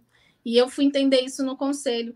Eu sempre, é, a igreja, né, sempre cobrava essa questão de casar e ter filhos. Então, as minhas amigas da igreja, eu perguntava: o que, que você pensa do futuro? Não, eu quero, né, aos 20 anos eu vou estar casada e ter filhos. E eu, caraca, eu quero estar fazendo uma faculdade, porque meus pais ensinavam lá atrás. Uhum, educação, uhum. educação, você tem que ser alguém, você tem que ser alguém, você tem que ser mais. Uhum. E por eles terem sido pais na adolescência, Deus me livre, né, eu ser mãe e pensar em qualquer hipótese relacionada na minha vida, né? Que eu que primeiro eu tinha que conquistar a vida. Como que a maternidade também é uma conquista, né? E a gente Sim. trata dessa forma, mas enfim. É, e eu vi aquilo dali, eu falei, gente, esse pessoal não quer ser nada, sabe? Não quer ser, não quer construir nada. E quando eu vi aquilo tudo dali, eu vi essa oportunidade de construir, de ser alguma coisa. E lá, quando me perguntavam, mas você quer ter quantos filhos? Eu falei, olha, você a tia que cuida dos filhos. Eu quero ter muitas. Minha casa vai ter muita criança, assim. É você aquela tia que é passar, Nath, vou passar o final de semana aí, que os próprios filhos vão pedir. Eu quero ir para casa da tia Nath. Eu quero a tia uhum, Nath. Uhum. E um dia, no conselho tutelar, eu olhando aquilo tudo, assim, já tinha vários meses já de trabalho, eu olhei para aquilo tudo e falei: caraca, Deus me colocou onde eu, eu senti. Que, é, hoje o meu trabalho é cuidar, continuar cuidando de crianças, dos filhos que não são meus, meus enteados são meus filhos também, assim. As mães são maravilhosas, a gente tem uma uhum. relação muito boa, assim, até hoje. É, e eu falei, caramba, eu tô onde eu tinha que estar. Tá. Aquilo me deu uma satisfação muito maior do que todos os cursos que eu fiz, sabe? Sim. A faculdade hoje eu, eu vejo o direito de uma forma totalmente diferente. Diferente. Que esse conhecimento é, eu, eu creio assim que me torna uma profissional melhor dentro dessa área, porque a gente lida com leis, né? Sim. A gente acaba conhecendo várias pessoas, as, as liturgias do direito que me ajudam uhum. no meu trabalho, que me ajudam nas minhas conexões com as pessoas, a orientar melhor né, a família. Eu não presto serviço, né, lá, você não está prestando nada de assessoria jurídica, mas Sim. você consegue, às vezes, ver algo e dar um direcionamento melhor para a família. Ó, você precisa fazer isso, vai por esse caminho. Então, estar no conselho tutelar é outro momento de divisão de águas, sabe? Porque uhum. eu comecei a vir para esse lugar de, de novo, de busca. Nossa, uhum. que legal, eu estou onde eu tinha que estar. Tá. É e desde que eu me separei, eu vinha buscando a Deus de várias formas, sempre com muita culpa, sabe, Sempre com Sim. muito medo, sempre com muita frustração de achar que eu não podia viver essa religiosidade é, nessa espiritualidade, não a religiosidade, que é uma palavra pejorativa né, no, é. no, mundo cristão e ruim, mas de viver essa presença de falar assim, nossa, Deus, mesmo assim eu tô, eu tô aqui, é, que, bom. E, e, sabe o que acontece, Nath? Uma coisa quando você coloca isso, é, eu, também, eu também já, por, muito, por muitas vezes, né, eu não sou um cara tão ah, digamos assim, tão religioso e tão assim e tal. Mas, enfim. Mas eu tenho, eu tenho algumas pegadas, né? De, e aí eu não quero levar para o lado da discussão, está muito fora, são pessoas estão muito longe disso, né? De, de religião, política ou qualquer a não ser, a não ser se for falar do Fluminense, que ganhou o Campeonato Carioca e é o primeiro lugar brasileiro, mas enfim, tirando isso. Sabe que, não... né? Tricolor agora aqui já vai é. Coração foi transformado. Você vê como as então, como a gente vai sendo liberto de tanta coisa, né? Enfim, mas assim, mas trazendo um pouco, eu acho que trazendo um pouco de reflexão, e aí eu não quero mexer com fé de ninguém, jamais. Jamais, isso é muito único, né? É, mas, por exemplo, eu, eu nunca fui um cara que. Eu sempre fui um cara questionador pra caramba, né? De alguma forma, né? Você sabe disso, você conviveu e. Uhum. Eu sou um cara que questiona muito por que disso. Por que, que, por que, que eu não posso comer carne? Por que, que eu não posso falar isso? Por que, que eu não posso. Por que, que eu tenho que andar de terno? Por que, que eu tenho que andar com vestidão? Por que, que não sei o quê? e por que, que não pode pentear o cabelo, enfim, uma série de situações. E eu sempre falava que as pessoas têm um livre-arbítrio. E que se você tem um livre-arbítrio, essas proibições caem, né? Da mesma forma que, pô, é, como você sabe, eu, talvez algumas pessoas que já me conhecem há muito tempo, é, eu trabalhei mais de 15 anos dando aula em projeto social dentro de uma de grandes comunidades perigosíssimas no Rio de Janeiro. E eu estava lá toda noite. Foi a única que eu visitei até hoje, né? Graças a você. Então, assim, eu passava lá toda a minha terça, quinta, sexta e às vezes sábado lá, dando aula, né, para aquela criançada. Então, vi muita coisa, ouvi muita coisa, vivenciei muita coisa. Ajudei muita gente, independentemente do que seja. Hum. E, e, e umas coisas que realmente, quando você fala assim, ah, eu ia lá para como esqueci. Quando você trabalhava com a saúde social lá com a galera e tal, enfim, uhum. agente de saúde, perdão. É, e ali, como agente de saúde, você quer fazer um monte de coisa e você não dá porque você está travado pelo governo. Por um governo, e aí trazendo mais uma vez, não me metendo em política, mas uhum. por um governo que fala que, que de 4 4 anos aparece ali, fala que vai fazer, vai acontecer, vai isso, não sei o quê, e a galera não tem uma de pirona. Né? É, a galera não tem uma água para beber, não tem. Enfim, não tem enfim, não tem o básico, né? E a mesma coisa que eu passava ali, eu falava, cara, eu não consigo comprar um uniforme, eu consigo pagar um exame e fazer né, um exame de, de, de graduação, eu consigo, às vezes, arrumar um uniforme, mas essas pessoas não estão olhando para eles, eles não precisam só disso, né? Você vê, às vezes, uma criança, como você falou, uma criança que, cara, não tinha comida dentro de casa. Eu vi criança do meu lado passando mal, de fome, eu dar meu biscoito recheado que eu tinha, poder dar um biscoito recheado para enfiar de glicose no cara para ele poder ir para casa. Não é nem ir treinar, é para ir para casa. Entendeu? Então, assim, e aí, aonde é que eu quero chegar nisso? É, Deus está nessas ações. Deus, eu acredito nisso. Eu acredito que nós somos mensageiros de Deus quando a gente faz essas boas ações, quando você apoia alguém, quando você ajuda alguém, quando você tira uma criança de uma posição ruim, quando você tira um adulto de uma posição ruim, quando você dá um ombro amigo para uma pessoa sem julgamento, quando você liga para alguém e você fala assim, cara, eu percebi que você não estava bem, vem cá, vamos conversar. Quando uma pessoa está numa situação de, de ruindade, né? Tá ruim, tá sem comida, tá numa situação ruim, e você tá ali para ajudar e você consegue apoiar, eu acho que ali é a tua posição, a tua posição de Deus, né? A tua posição de apoio. Você é anjo naquele momento. Assim como a gente também teve vários anjos na nossa vida. Como você mesmo disse, poxa, fui para Niterói e tal, e pá, tinham várias pessoas que me apoiaram, que te ajudaram. Essas pessoas são parte de Deus na sua vida te apoiando. Então agradeça, né? Então, assim, por mais que, por mais que alguns líderes religiosos, seja ele de qualquer religião, qualquer religião, qualquer religião. Não estou aqui falando uma, A, B ou C. Qualquer religião. Qualquer, muito líder religioso tem, seus, tem suas vertentes que eles querem o, o bem próprio, não necessariamente o, o, o, bem do próximo, né? dos, seus, dos, dos seus liderados em si. Então, são questões que às vezes a galera cai muito no, no fanatismo da coisa, né? E às vezes não olha pelo fanatismo, não vê o quanto, o quão bem, né? Por exemplo, você lá como agente de saúde, às vezes, quando você fez um algo mais, do tipo, quando você conseguiu um remédio a mais que talvez, ah, mas fraude, fraude não, aquela pessoa estava precisando, eu consegui um algo a mais. Aquilo ali é um toque de Deus, aquela pessoa está muito agradecida a você, creia, aquela pessoa está muito grata a você. Entendeu? E, e, é isso, entendeu? Então, assim, Deus está em todos os momentos e ele está atuando, né, trazendo um pouco, né, da, do que eu, E olha que eu não estou eu não vou na igreja, eu não sou um cara do centro espírita, eu não sou o um cara da messiânica, eu, enfim, qualquer outra coisa do tipo, né, do budismo, enfim, mas eu acredito na bondade, né, no fato de você ser bom com alguém.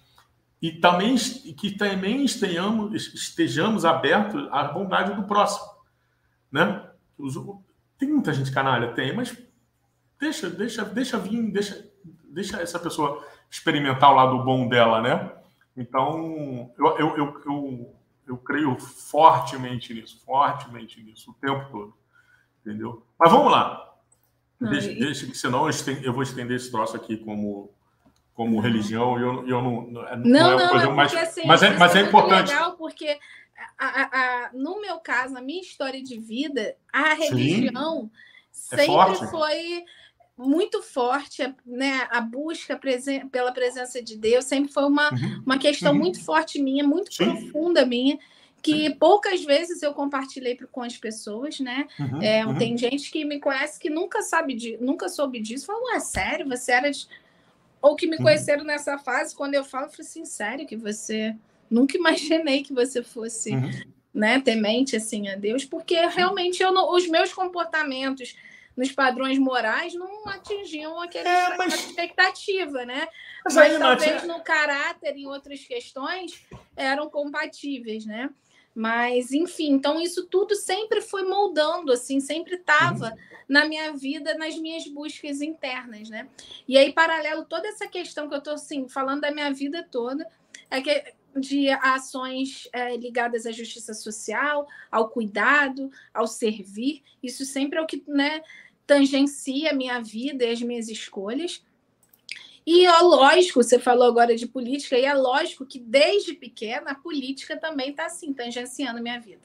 Ela está toda é. hora se esbarrando. É. Até quando eu neguei a política, ela veio para cima voltou, de mim né? de novo, né? Porque ela falou, queridinha, teu lugar, amada, é no lugar talvez que seja para fazer essa transformação que você está falando, sabe? Uhum. De ser diferente naquele ambiente. Porque se aquele ambiente está tóxico, é porque a gente está escolhendo pessoas tóxicas para resolver problemas que não deveriam estar tá sendo resolvidos por pessoas tóxicas, né? Que deveriam estar tá sendo bem resolvidos por pessoas bem resolvidas.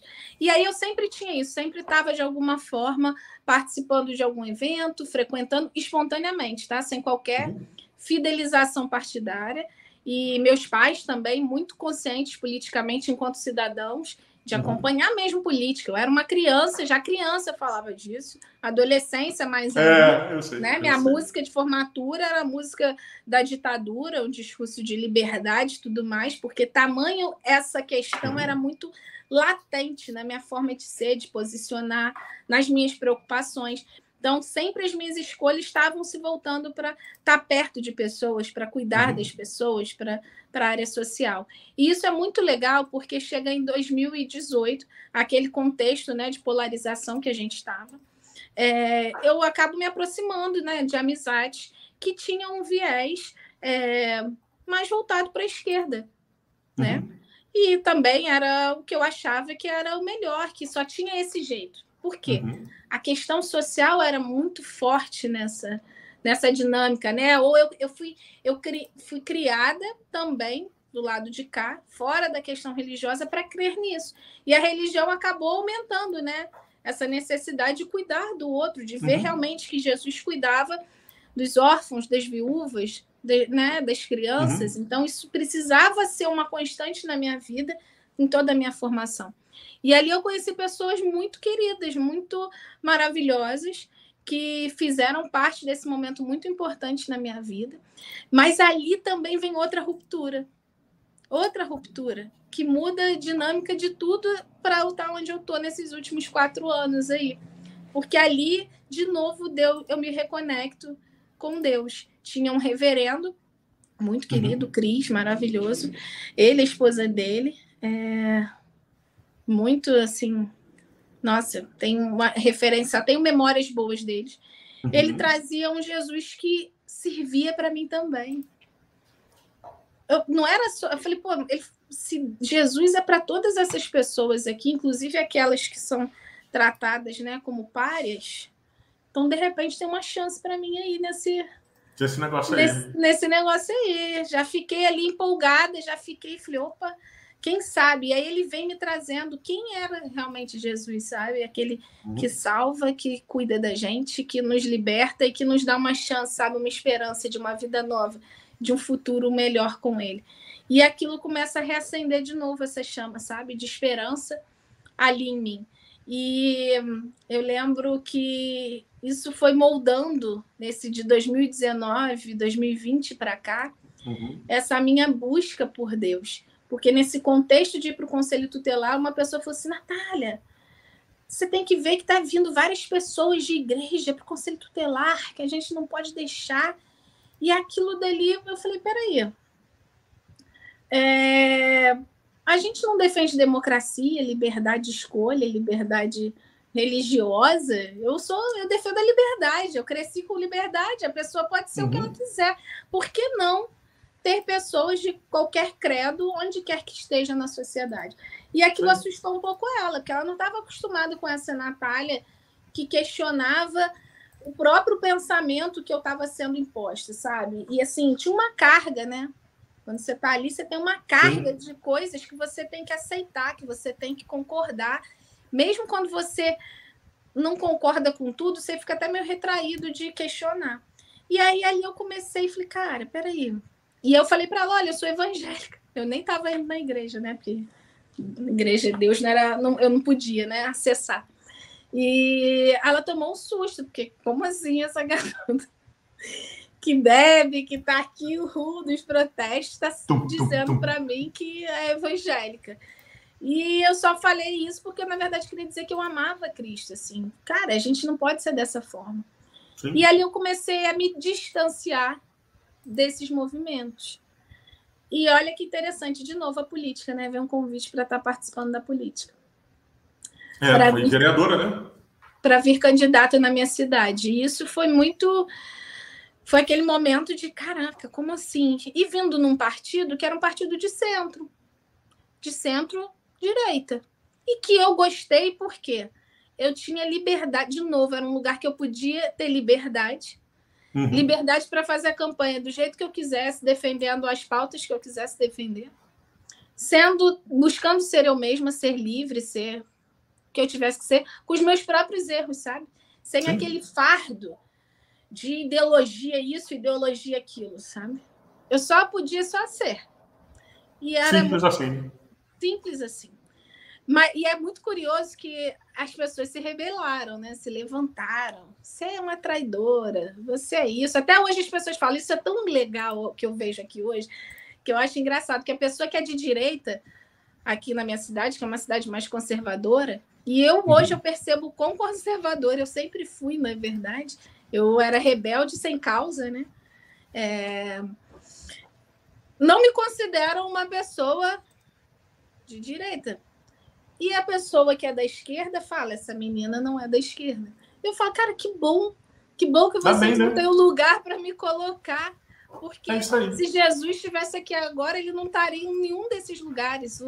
Ele estaria em é outro lugar, isso. porque todos nós somos criaturas dele, e ele estaria nos buscando para sermos filhos. Então, ele, se ele renova o coração das pessoas, se ele pode renovar o meu coração, ele pode renovar o coração de qualquer outra pessoa para entender todo esse amor dele. E assim, começar a conhecer esse amor, essa liberdade. Então, ali eu vi que tinha também pessoas que pensavam parecido, que estavam tendo liberdade, e eu fui fui com a cara e a coragem. E aí, olha que legal, né? Eu conheço um grupo de mulheres, porque, como a gente sabe, aí, uhum. mulher na política. Hoje a gente tem um pouco mais, a gente tem alguns destaques, a gente tem várias mulheres na liderança, mas é ínfimo, né, em relação à presença masculina na, na política. Sim, sim, sim. E era um grupo de mulheres cristãs que gostavam de política e que estavam juntas aprendendo o que é ser candidata, como que se filia num partido, como que presta uma. Como é que uh, começa, né? Como que começa? Como é que é isso? Porque é muito curioso que os homens, o cara não sabe às vezes nada, zero. Ele vai, ele se joga. A mulherada do perfil não tem jeito. Não, a gente se preocupa, a gente quer estar tá isso. Ai, mas é tanta responsabilidade. E como... A ideia do feito é melhor do que perfeito. E aí fica procurando a perfeição o tempo inteiro e não para, não sai do lugar. Exatamente. E ali eu fui, porque o que tá, falei, pô, mas eu fiquei com medo, que eu fiquei pensando, será que essa galera é meio fanática, né? Religiosa, porque eu não queria estar tá num jogo de novo de fanatismo religioso. Uhum. E não era isso sabe? E não era isso. Era para viver de princípios mesmo, era para estudar a palavra de Deus, era para dizer que se a gente não olhar para dentro e não curar as nossas feridas, a, gente vai levar para aquele ambiente da política tão necessário, tão importante, que afeta a vida de várias pessoas, a gente vai levar aquela ferida, e se hoje está afetando só a mim, eu vou estar tá trazendo uma ferida que vai afetar pessoas de forma que eu não tenho nem visão, nem a proporção daquilo dali, sabe? Então, essa busca, esse momento de reconexão, né? E ali tem uma pastora maravilhosa, a pastora Letícia, ela vem trazendo isso, e ali eu entendi, porque assim, tinham várias meninas já uh, mais avançadas dentro do mundo cristão, que não pertenciam uhum. a nenhuma seita como eu, é, que não tinham talvez essas feridas que vinham desse ambiente religioso tóxico para mim. É, e eu falava, poxa, eu nunca vou ser igual a elas também, né? Porque aqui acabou, não rolou. E a pastora vai falar: não, querida, Jesus já morreu, mesmo por quem não acredita, Jesus já morreu por todos nós, está aqui Sim. na palavra. Ele já perdoou seus pecados, ele só quer que você venha até ele. Fala, Deus, eu estou aqui, eis-me aqui. Eu te quero como Senhor, eu quero aprender contigo, eu quero viver contigo, me ensina. E isso, Rude, tirando, vem tirando um peso tão grande da minha vida e mudou, Muita sabe, coisa, de né? forma assim cristalina. E de tudo que eu pensava, da forma de agir, do meu temperamento, que é para mim que é o, o meu desafio de superação, é o meu temperamento. Essa forma, né, de que mais de 30 anos vivendo de uma forma muito de uma perfeição inatingível, para eu entender que Deus sempre escolheu os improváveis, escolheu os malucos, escolheu as pessoas com, com transtornos de personalidade para mostrar que a transformação das emoções é possível, que a metanoia, a mudança de vida, de comportamento, de tudo é possível. Mas a gente precisa também se abrir aquilo dali, querer aquilo, porque ele não vai. Se permitir, né? E ele fazer o seu. Ele vai invadir, ele bate na porta. Ele só Nath, entra se a gente quiser. Nath, tem uma coisa que eu falo muito, é, até para a gente fechar, mas é uma coisa que eu falo muito com as pessoas, é assim, eu falo assim, cara, tá todo mundo passa por momentos ruins, todos têm seus momentos ruins, todos, todos, todos, todos, sem exceção.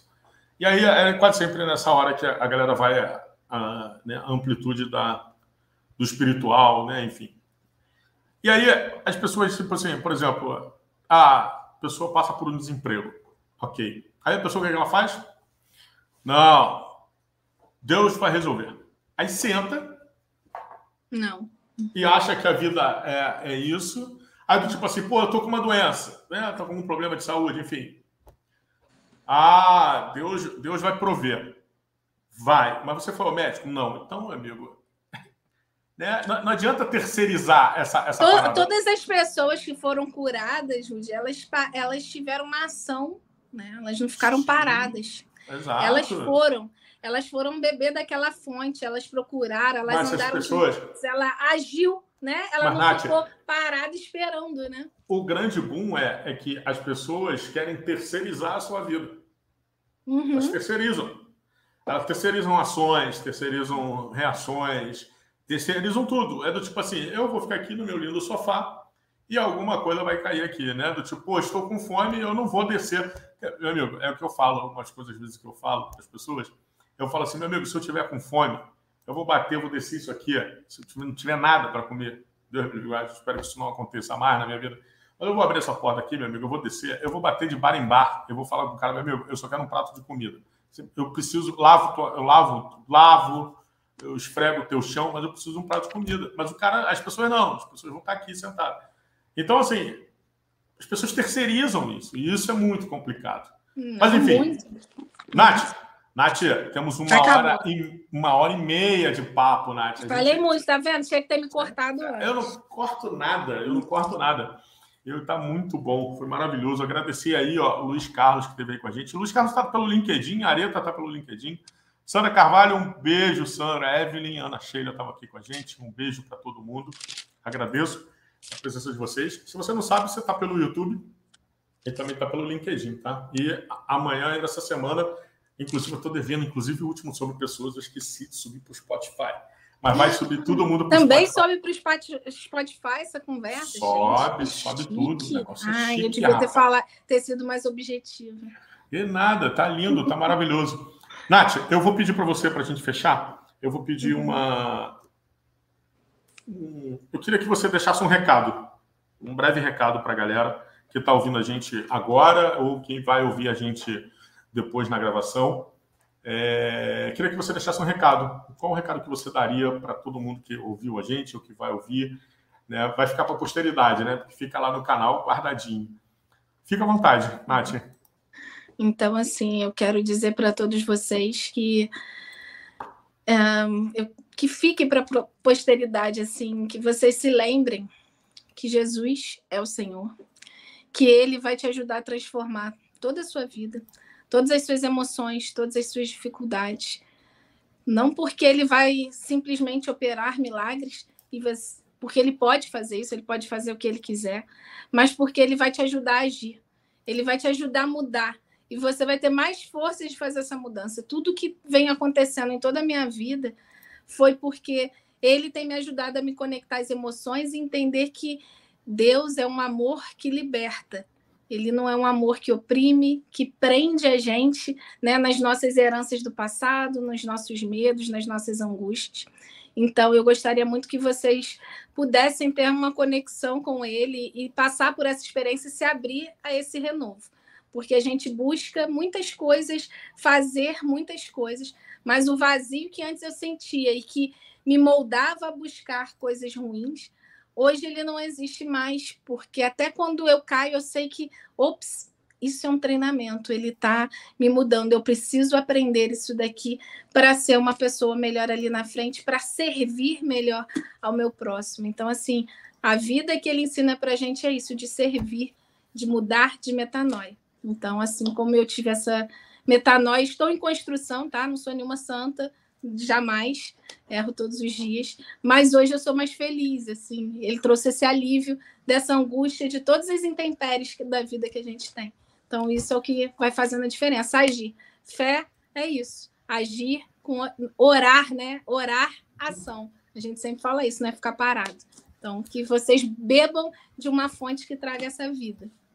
Isso. Maravilha, maravilha. Nath, cara, que fantástico, que fantástico. Você sabe que uma hora e meia ainda é pouco, né? A gente pode ficar aqui mais umas eu, horas. Né? Agradeço a todo mundo, gente. Eu não vou torturar as pessoas a esse ponto, né? Porque a gente tem muita história. Mas, assim, oh. agradeço mesmo, do, do, de fundo de coração, porque a gente tem uma história tão bacana juntos, né, Ruja? A nossa Sim. família já se serviu de, e se ajudou de tantas muito, formas. Muito. Vocês tiveram em momentos tão tão fundamentais nisso tudo, que isso tudo eu estou falando de mim e tal, mas tem tanta uhum. coisa que acontece na nossa caminhada, sim, sim. né? Paralelo e vocês fizeram parte, vocês nos alimentaram quando foi preciso, quando. Sim. Então, assim, isso é, é, o servir, né? Que você está uhum. falando, e que a gente Sim. possa trazer isso para a vida da gente, sabe? Para esse Exato. serviço, se a gente servir em todas as áreas, vai dar certo. Vai Sim, dar com certeza. Nath, meu amor, só tenho te agradecer mais uma vez. Muito obrigado, muito obrigado pelo carinho, muito obrigado pela confiança. Muito obrigado por estar aqui. A gente teve aqui um, aqui um probleminha, mas isso aqui foi maravilhoso. Muito grato. Aproveitar, já fazer aí, ó. Quem quer conhecer um pouquinho mais da Nath, aqui embaixo. A Nath não tem LinkedIn, tá? Ela tá aqui embaixo, mas tá aqui no Ai, Instagram. LinkedIn é muito chique ainda para mim, tá vendo? Eu mas vou, eu vou tá montar aqui... esse currículo. É, então tá aqui, ó. Aqui embaixo tá aqui a, em algum canto, tá as minhas redes sociais, LinkedIn, Instagram. Quem quiser pode ir lá, vamos bater um papo, não tem problema nenhum. É, tem aqui embaixo o Instagram da Nath, né? Também muito bacana, várias paradas lá muito bacanas. Sigam ela, gente boa, melhor qualidade. É, quem gostou, curte, né? deixa o joinha, se inscreve no canal, divulga. Se gostou do, do nosso aí, são 31 episódios, vai vir mais. Né? É, a pausa sempre é quinzenal. Né? De vez em quando, né? a pauta é quinzenal, de vez em quando rola no meio do caminho uma ou outra fora do, do contexto, mas é, é, sempre quinzenal. O próximo agora é no dia 8 de maio, vai vir uma filósofa, ex-filósofa. Hum. Agora é. Tá pensando que aqui. Chique, isso Que chique. Né? Tá aqui.